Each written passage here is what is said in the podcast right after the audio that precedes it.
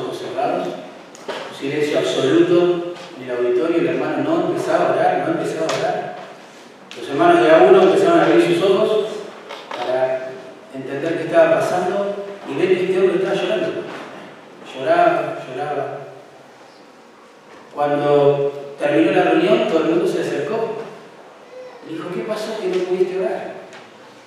Y dijo, bueno, yo pasé a orar y le iba a decir al Señor toca a los perdidos con tu evangelio. Yo sentí que Él me dijo a mí, tocalos vos con mi evangelio. Ese hombre, después de esa experiencia, se dedicó a la obra. Interesante. Qué ilustrativo lo que estamos leyendo. ¿Saben el énfasis de todo esto que leímos? El único imperativo que encontramos en este pasaje está en el versículo 38. Y es rogar. Rogar. Ese es el lugar donde Dios nos quiere llevar, a través de la lectura y la explicación de este párrafo. Nos quiere poner ahora, por obreros. El problema es que nos puede pasar lo que le pasó a este diálogo. Orar para que Dios envíe obreros a su vida. Es una responsabilidad muy grande. Porque en ese contexto es que Dios nos puede enviar a nosotros. Saben, este pasaje en realidad es como una transición entre el ministerio público poderoso de Jesús que se describe en el capítulo 8 y 9 y el ministerio que entrega, que delega a los discípulos, que vemos en el capítulo 10 en adelante. Hasta este momento los discípulos eran, digamos, casi espectadores de lo que el Señor hacía a partir de ahora se les delega responsabilidad. Y miren el contexto, versículo 34. Los fariseos ya mostraban señales de rechazo para con el Señor. Miren lo que dice capítulo 9, verso 34. Pero los fariseos decían, por el príncipe de los demonios, Jesús de la era, echa fuera los demonios. Las multitudes, según versículo 35 que hemos leído, estaban desilusionadas con la religión legalista que imperaba y estaban destrozadas por las consecuencias de sus propios pecados. Y en ese cuadro así medio desolador es que el Señor decide entregar ministerio parte de la responsabilidad en sus discípulos. El punto es así, si Cristo se está por ir a la gloria dentro de poco, y los falsos maestros están ahí, engañando a la gente, ¿cuál sería el plan? Bueno, está el plan. ¿no? El ministerio terrenal de Cristo, hermanos, en breve terminaría. Pero el de sus discípulos, en breve comenzaría. Y a partir de allí estamos todos nosotros. Todos nosotros. En verso 35 vamos a ver el ministerio del Señor, en verso 36, la motivación que tuvo el Señor para delegar a sus discípulos responsabilidad y en versículos 37 y 38 la manera en que el Señor se ha propuesto hacer las cosas. Ahora sí, Señor, por favor, trata con nosotros a través de tu palabra, Señor amado. Creemos que ella es poderosa, como nos dices, que siempre cumple el propósito por el cual la envías. Así que por favor, Señor, glorifícate, produciendo fruto a través de tu palabra. Fruto para la gloria de tu nombre. Fruto, Señor, que traiga mucho gozo en nuestros corazones. Te lo pedimos en el nombre de Jesús. Amén. Vamos a ver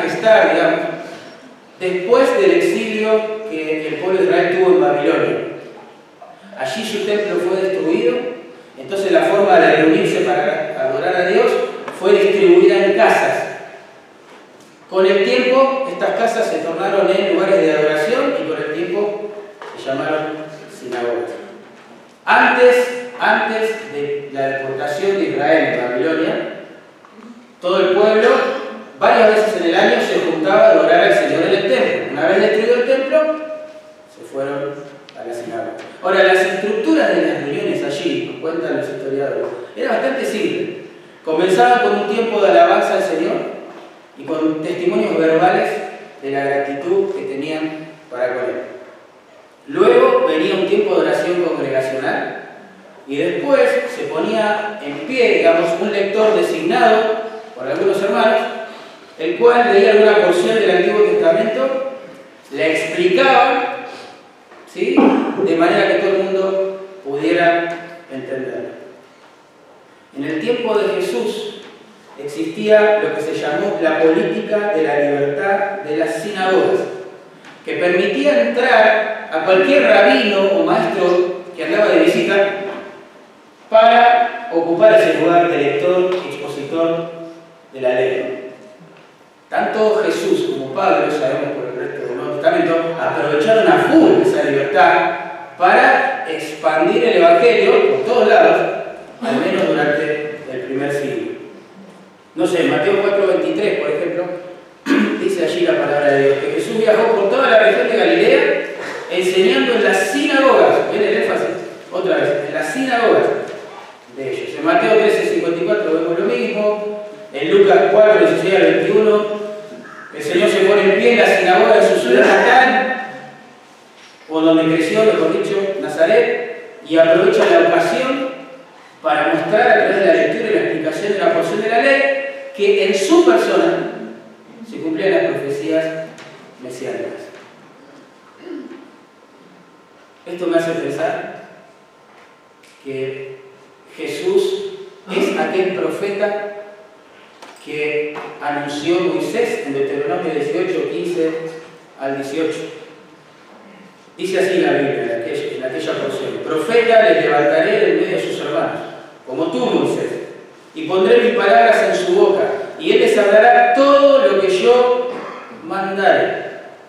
Un profeta perfecto vendría a enseñar la palabra al pueblo. Y en Hechos capítulo 3, versos 22 y 23, Pablo cita ese versículo que acabo de leer y lo aplica directamente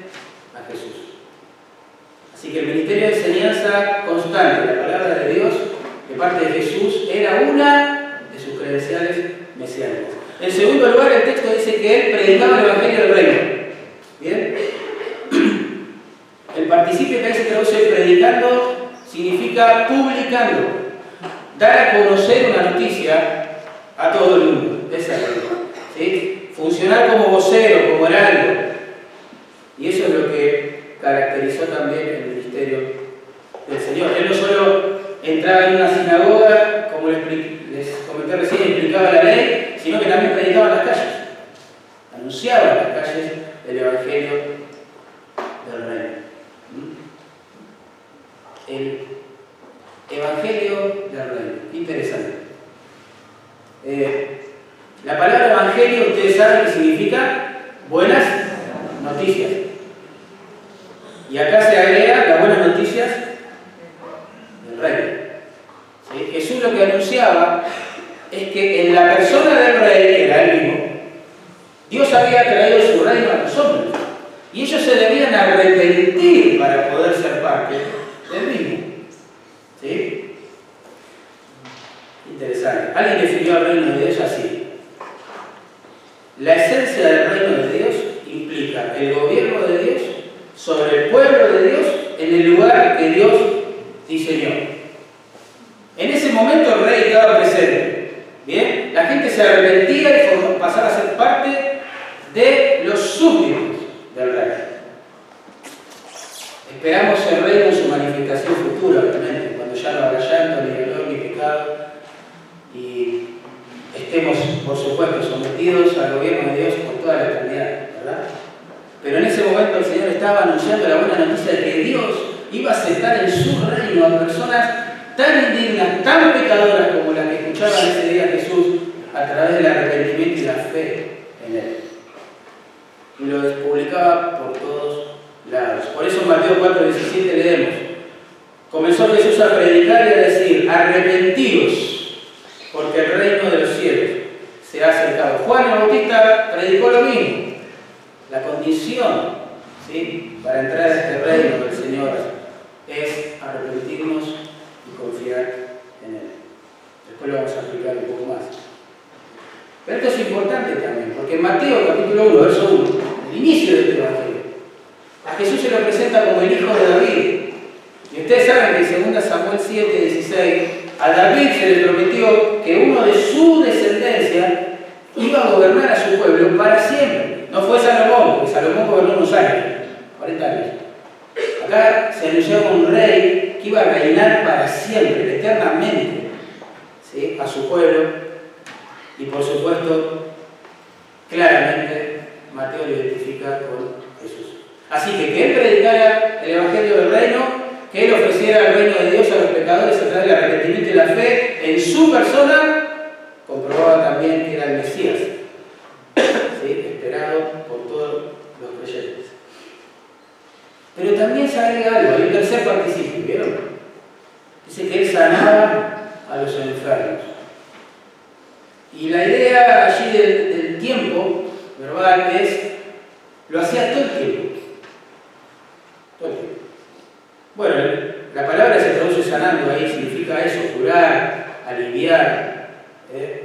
este, cuidar también a veces de un enfermo. Interesante.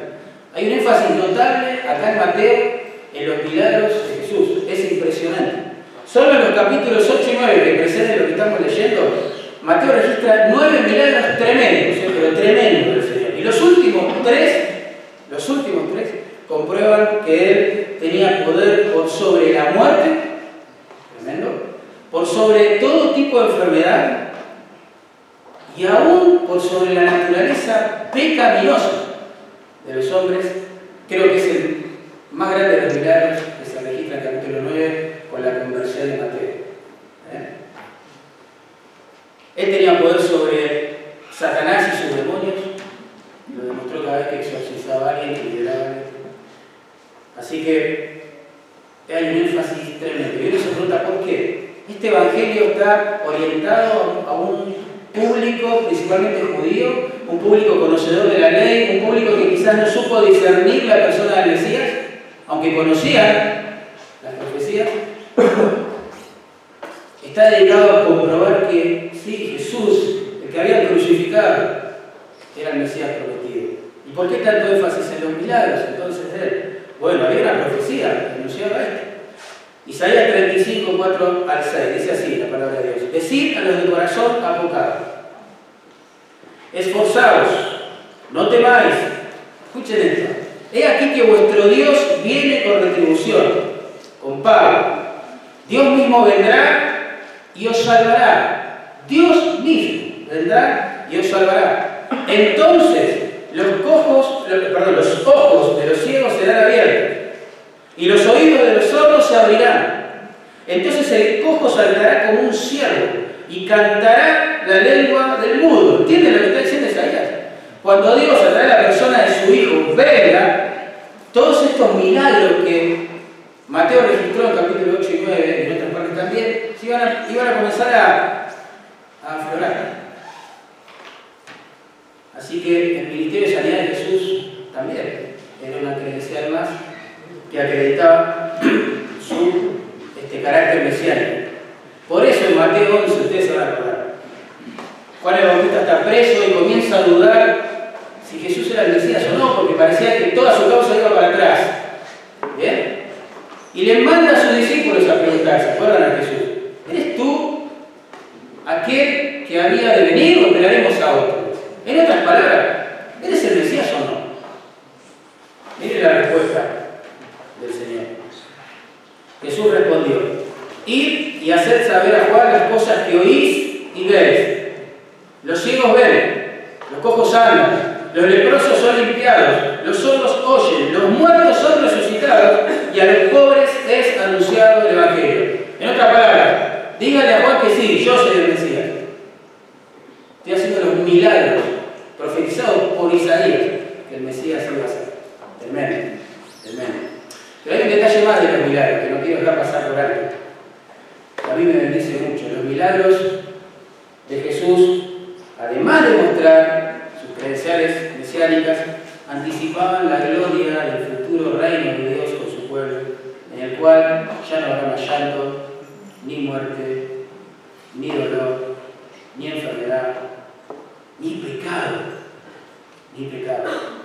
En Apocalipsis 21, 1 al 4, ustedes recuerdan que Juan contempla un vistazo de la ciudad celestial, la ciudad de Dios, y afirma esto, miren, dice, hay una gran voz del cielo que decía, he aquí el tabernáculo o la morada de Dios con los hombres, y Él morará con ellos, y ellos serán su pueblo, y Dios mismo estará con ellos, como su Dios. Enjugará Dios toda lágrima de los ojos de ellos, y ya no habrá muerte, ni habrá más llanto, ni clamor, ni dolor, porque las primeras cosas pasaron. Hermanos, el Hijo de Dios, humanado, humillado, que ha tomado forma de siervo, que se ha hecho obediente hasta la muerte y muerte de cruz, pudo hacer todas estas cosas de una manera sorprendente y poderosa y soberana. ¿Cuánto más eh, podemos anticipar que el Hijo de Dios ya glorificado, reinando en soberanía por su Padre, ¿qué a?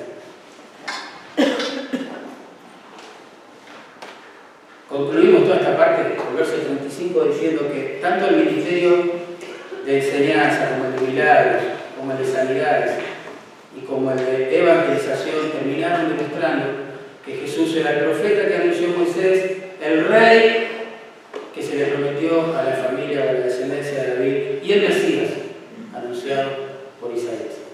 Nada es por casualidad. Nada. Vamos a ver ahora en verso 36 los motivos que corrían por dentro del Dios humanado para tomar la decisión que toma el versículo 37 y 38 de delegar el ministerio a sus discípulos. Lo que ahora ven mucha miseria de poca mano.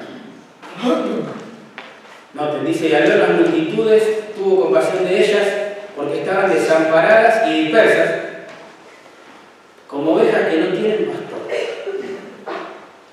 Tremendo, ¿no? Acá hay al menos dos motivos, ¿eh? dos motivos claros que llevan a Jesús a delegar parte de su misión, de la responsabilidad de su misión. El primero es claramente la compasión de Cristo con las multitudes.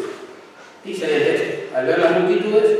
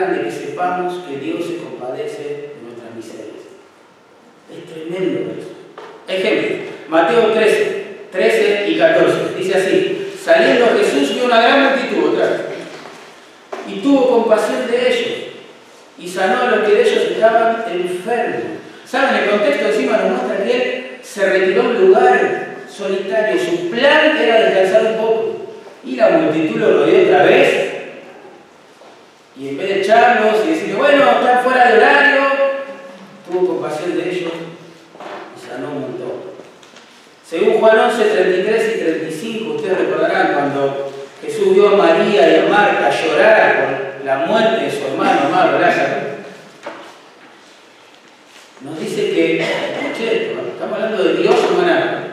Dice, se estremeció el espíritu, se conmovió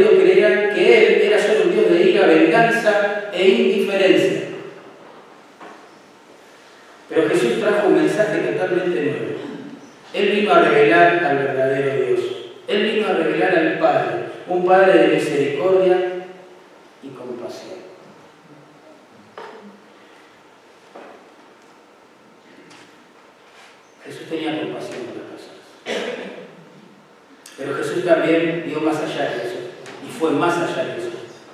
Y vio la condición perdida de las personas.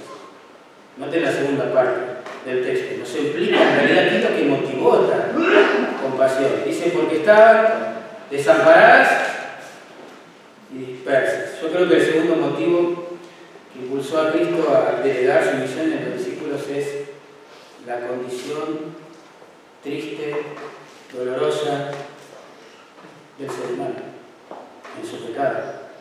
Primero allí dice que la, él vio que la gente estaba desamparada, desamparada. Un comentarista, un lingüista, dijo esto respecto a ese término que traduce desamparada. El verbo aparece en los papiros con el sentido de saquear o dejar. Esto significa que en el aspecto religioso estas personas eran como ovejas lastimadas por sus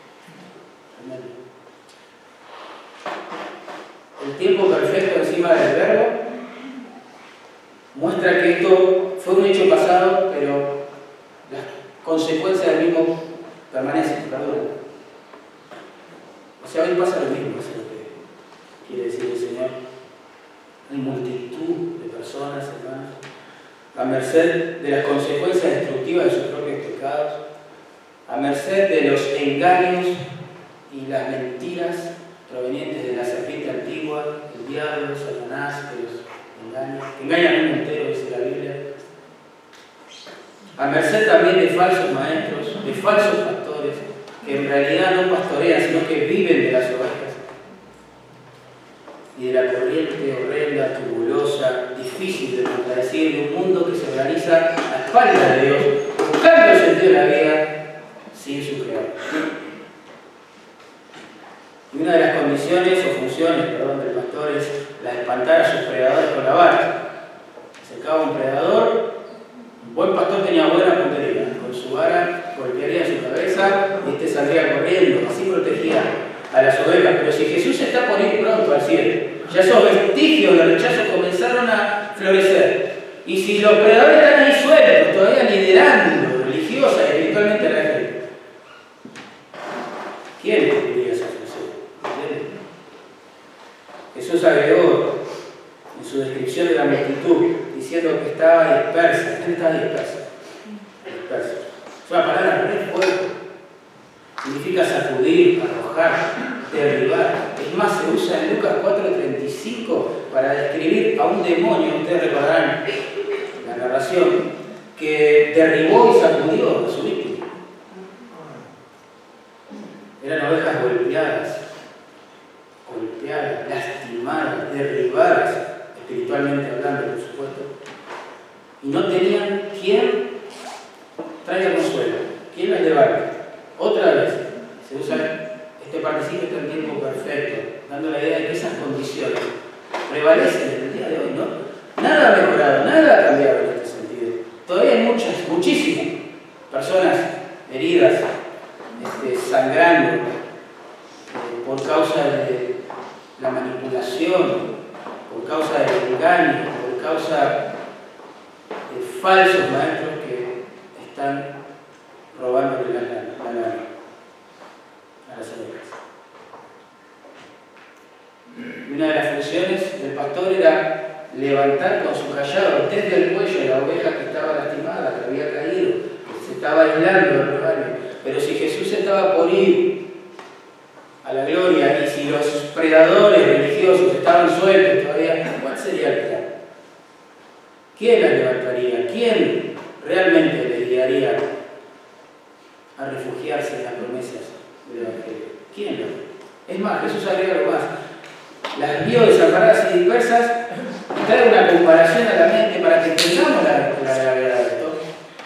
Dice, como ovejas que no tienen pastor, Jesús por un lado se conmovió en las entrañas, recuerden esa la idea, al ver la multitud de personas que estaban desilusionadas con la religión imperante, desconcertadas quizás por los efectos horribles del pecado que se podían ver y se pueden ver hasta de hoy en todo lugar.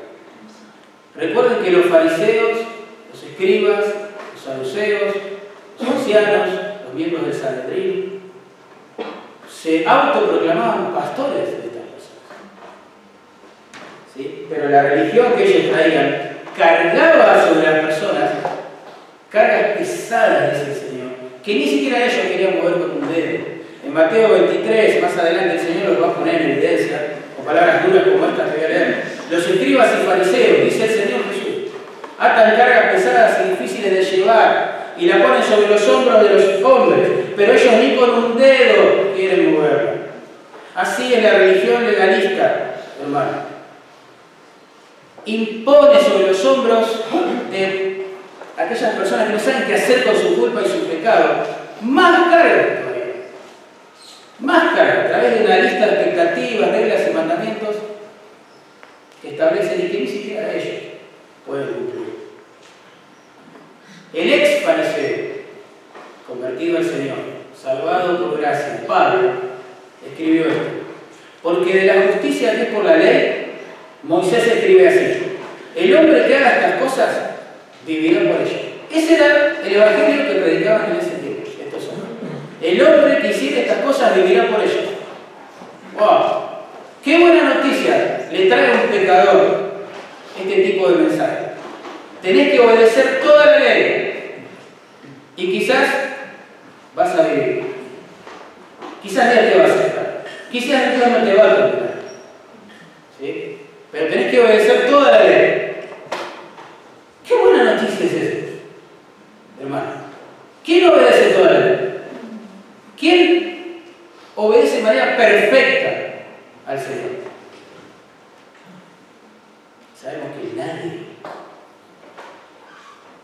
Es imposible para los pecadores. Es una carga que se les pone sobre los hombros que no pueden llevar y que quienes las imponen tampoco la llevan. Es imposible. Dios tiene una justicia perfecta. Nosotros quebrantamos su ley todo el tiempo. Alcanzar justicia por medio de la obediencia a los mandamientos es imposible para los pecadores. Santiago 2.10 dice que cualquiera que, la idea es que quiere guardar toda, toda la ley, pero ofende en un solo punto, se hace culpable de todo. Porque Dios tiene una sola ley, aunque expresada muchos mandamientos. Cada transgresión de su palabra, cada mandamiento que quebramos, nos convierte en culpables. Qué buena noticia es esa que predicaban ¿sí? estos fariseos, estos escribas. Si no se circuncidan y guardan la ley de Moisés, no pueden ser salvos. Qué buena noticia es esa. El propósito de la ley, escribió el ex fariseo Pablo, es mostrar al hombre su pecado, no salvarlo. No salvarlo. Romanos 3.20 dice, ya que por las obras de la ley ningún ser humano será justificado delante de él, porque por medio de la ley es el conocimiento del pecado. ¿eh? La ley no puede salvar. La ley solo puede potenciar la convicción del pecado en una persona. Pero el mismo Pablo, insisto, ex fariseo, ¿sí? en Gálatas 3.24, nos explica un propósito más de la ley. Dice, de manera que la ley ha sido nuestro ayo o tutor para llevarnos a Cristo, a fin de que fuésemos justificados por la fe. ¿Qué Por un lado, la ley Dios la usa para mostrarme mi pecado, dejarme sin excusas, mostrar que merezco ser condenado. Pero por el otro lado, esa misma ley, al ponerme en esa condición, me lleva a clamar por un Salvador. Y la misma ley nos presenta a ese Salvador. Cristo. Cristo, el Cordero de Dios, que murió en lugar de los pecadores y que quita el pecado del mundo. Usted sabe que Cristo vivió unos 33 años en la tierra, siempre demostrando claramente tener una justicia perfecta, la que no pudimos ni podremos tener nosotros, jamás. ¿Verdad? Pero, sin embargo, Él mismo orientó su vida hacia la cruz. Y de esa manera, aquella mañana, en el Monte Calvario, el único justo, el único justo, estaba muriendo en lugar de los injustos. En esa cruz Él fue tratado como si fuera injusto, como si fuera culpable de tus pecados y de los míos. Es asombroso. Siendo justo y sin mancha. ¿Se entiende esto? El único que obedeció la ley fue tratado como si fuera responsable de todos nuestros pecados. Nuestro pecado, dice la fue cargado sobre su cuerpo, sobre el madre. Pero Dios no iba a permitir que nadie piense que moría por su pecado como pasaría a cualquier ser humano. Lo resucita vindicando su justicia. Quedó a la luz que Él era quien dijo ser y estaba muriendo por la causa por la que dijo morir. Él estaba ocupando el lugar de los pecadores. Por eso hoy vivo, victorioso, glorioso, soberano, sentado a la diestra del todo el peso de su autoridad, manda a todos los hombres en todo lugar que se arrepientan de sus pecados y se vuelvan a Él. Por eso en Filipenses 3, 8 y 9, Pablo, el ex fariseo, llegó a esta conclusión. Miren que dice, lo leo. Ustedes recordarán Filipenses 3, ¿no? Que cuenta lo que era antes de Cristo y lo que encontró en Cristo. Y él dijo que ya no confiaba en su propia justicia, dice que por la ley. ¿Ven? Sino en la que por la fe de Cristo. Es decir, la justicia de Dios por la fe. Pablo renunció a esa carga pesada de intentar obtener justicia a través de su mérito, de su obediencia a la ley, de las buenas obras y de todo lo que el sistema religioso le imponía para disfrutar el don de la justicia que viene por la fe cuando alguien se arrepiente y confía en Jesús. Esa justicia perfecta que Cristo demostró tener se le imputa la cuenta del pecador que se arrepiente. No hay justicia más grande que esa. Por eso ya para esa persona no hay condenación, no hay juicio posible. Qué lindo. Qué refrescante, digo yo, no habrá sido para estas personas así desamparadas, dispersas, frustradas, cargadas. Las palabras del Señor en Mateo 28, venid a mí todos los que trabajados y cargados y gente por esta falsa religión y os haré descansar. Llevar mi yugo sobre vosotros, eso significa seguirme, ponerte al lado vamos, a compartir la vida. Esa es Estamos en el mismo yugo. Y aprended de mí, dice el Señor, que soy manso y humilde de corazón, y hallaréis descanso para vuestras almas. Lo que está diciendo es, wow, dame esas cargas de pecado que te tienen cansado, atribulado, esa manera frustrante de vivir la fe, persiguiendo una vanidad ilusoria de, no sé, una perfección que no existe en ninguno de nosotros. Arrepentite, vení, compartí mi yugo, escuchad a mí, no escuches a ellos, dice el Señor. Y vas a hallar descanso para tu alma, Y eso nos lleva al final, Mateo 9, 36, el Señor, y 37, una decisión ya. ¿Recuerdan? Mucha mies, pocas manos. Bueno, mucha mies, ahora dice ruedo, con más manos. Entonces dijo a sus discípulos, a la verdad, la mies es, más los obreros, Omar, si en el siglo I ya los obreros eran pocos, Imagínense hoy que somos 7.545 millones de habitantes en este mundo. Que hay todavía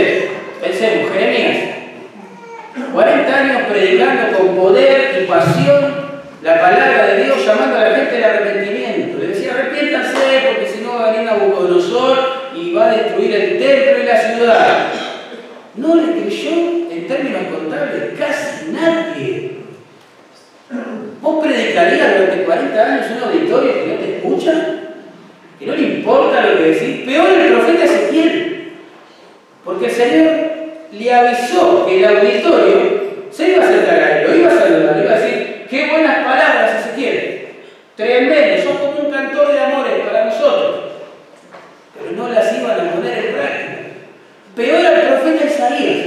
Dijo Isaías, vos a vivir y morir predicando mi palabra durante décadas enteras. Pero te quiero decir algo. Tu predicación va a servir para que los oídos de ellos ya cerrados se terminen de cerrar. Los ojos de ellos ya velados se terminen de cegar. Y los corazones ya endurecidos de ellos se terminen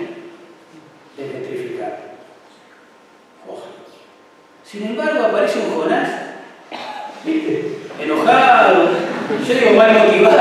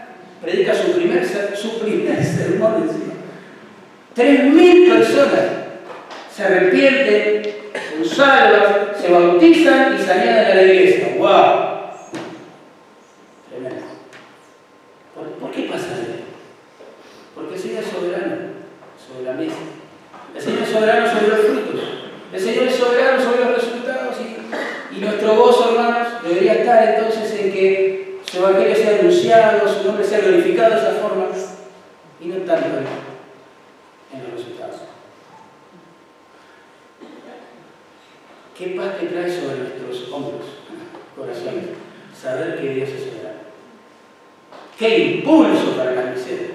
Lejos de adormecerlas, ¡oh! Nos inyecta un ánimo, un gozo, de decir, wow, Señor, no depende de mí, qué lindo, yo no soy nada, yo, yo solamente tengo que hablar, tengo que ser una voz y vos te vas a glorificar.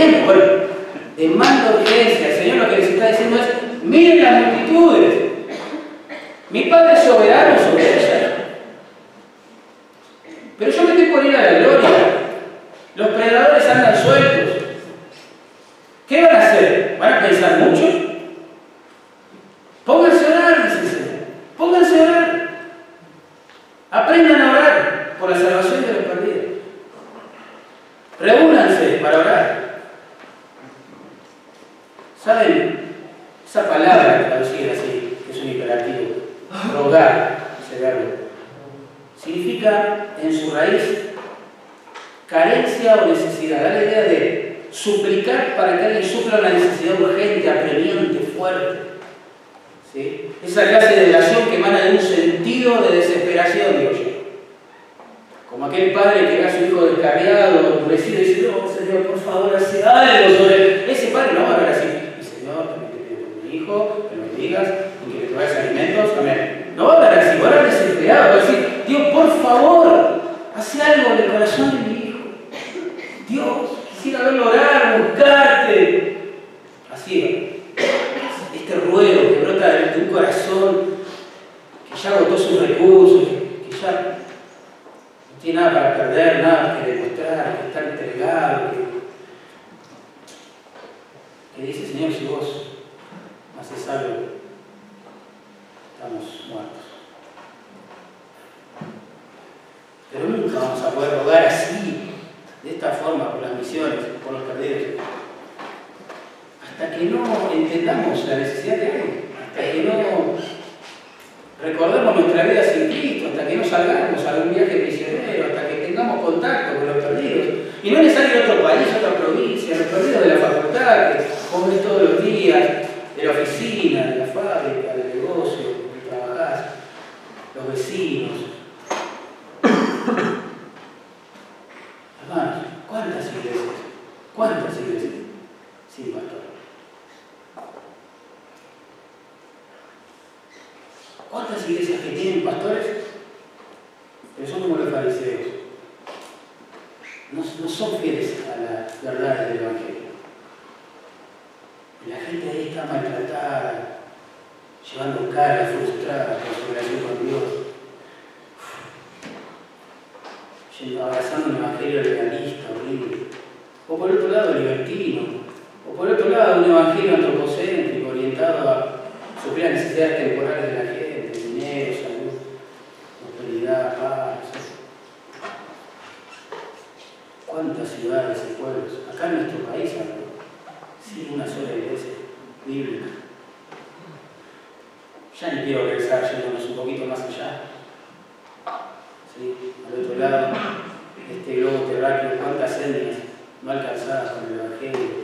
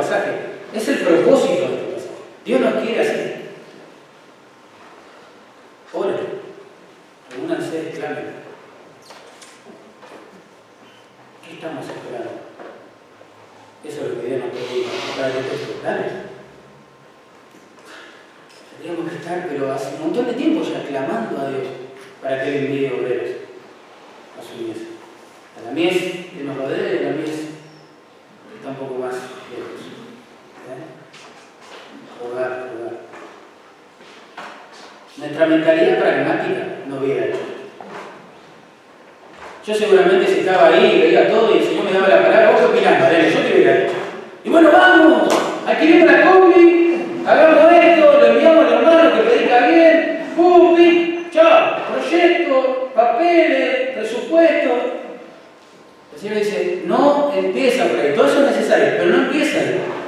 No empieza. La rodilla.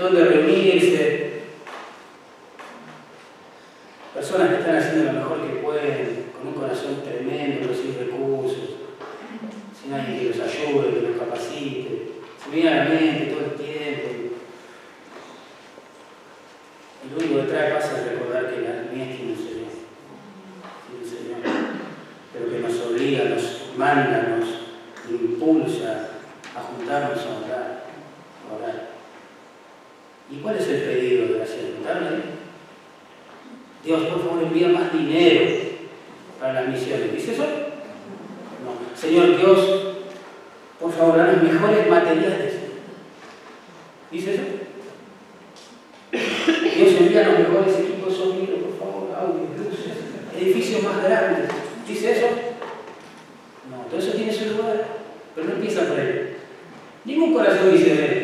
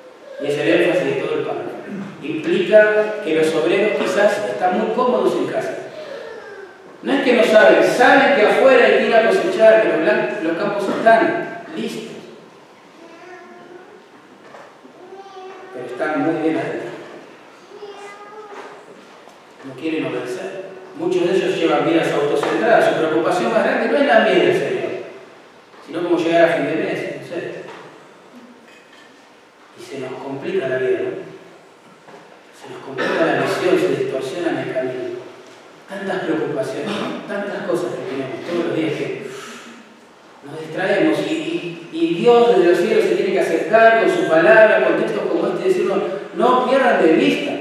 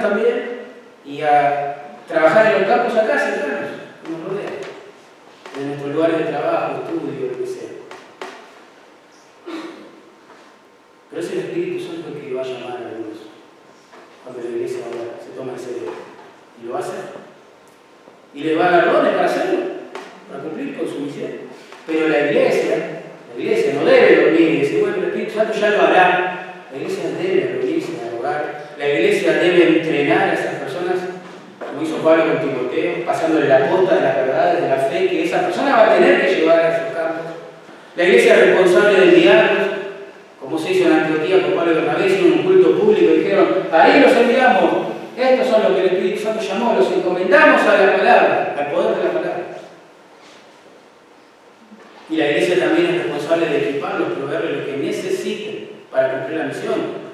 Como le dijo Juan en su tercera carta a los hermanos. Harán bien en cooperar con estos hombres. Porque ellos salieron por amor del nombre de Jesús. Cuando apoyamos a estos hombres, cooperamos, dice el texto, queridos, con la verdad. Dice. Cooperamos con la verdad. Así que para hacer una aplicación final, dijimos que rogar es el énfasis, es el mandato, es, el imperativo. Ahí nos quiere llevar. Rogar es el énfasis.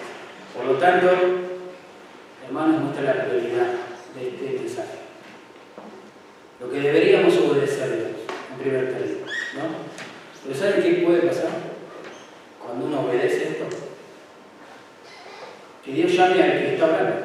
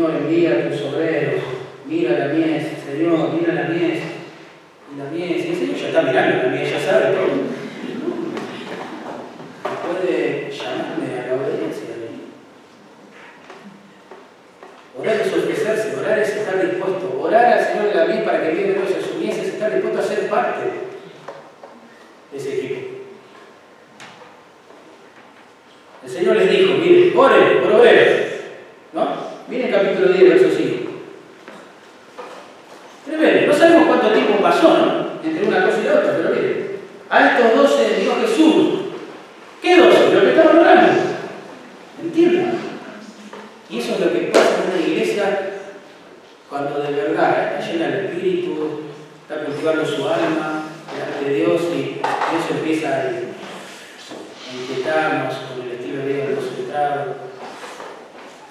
Y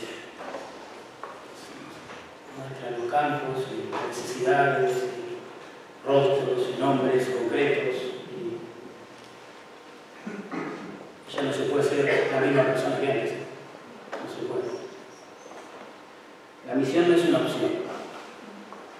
17, 18. Padre, así como vos enviaste al mundo,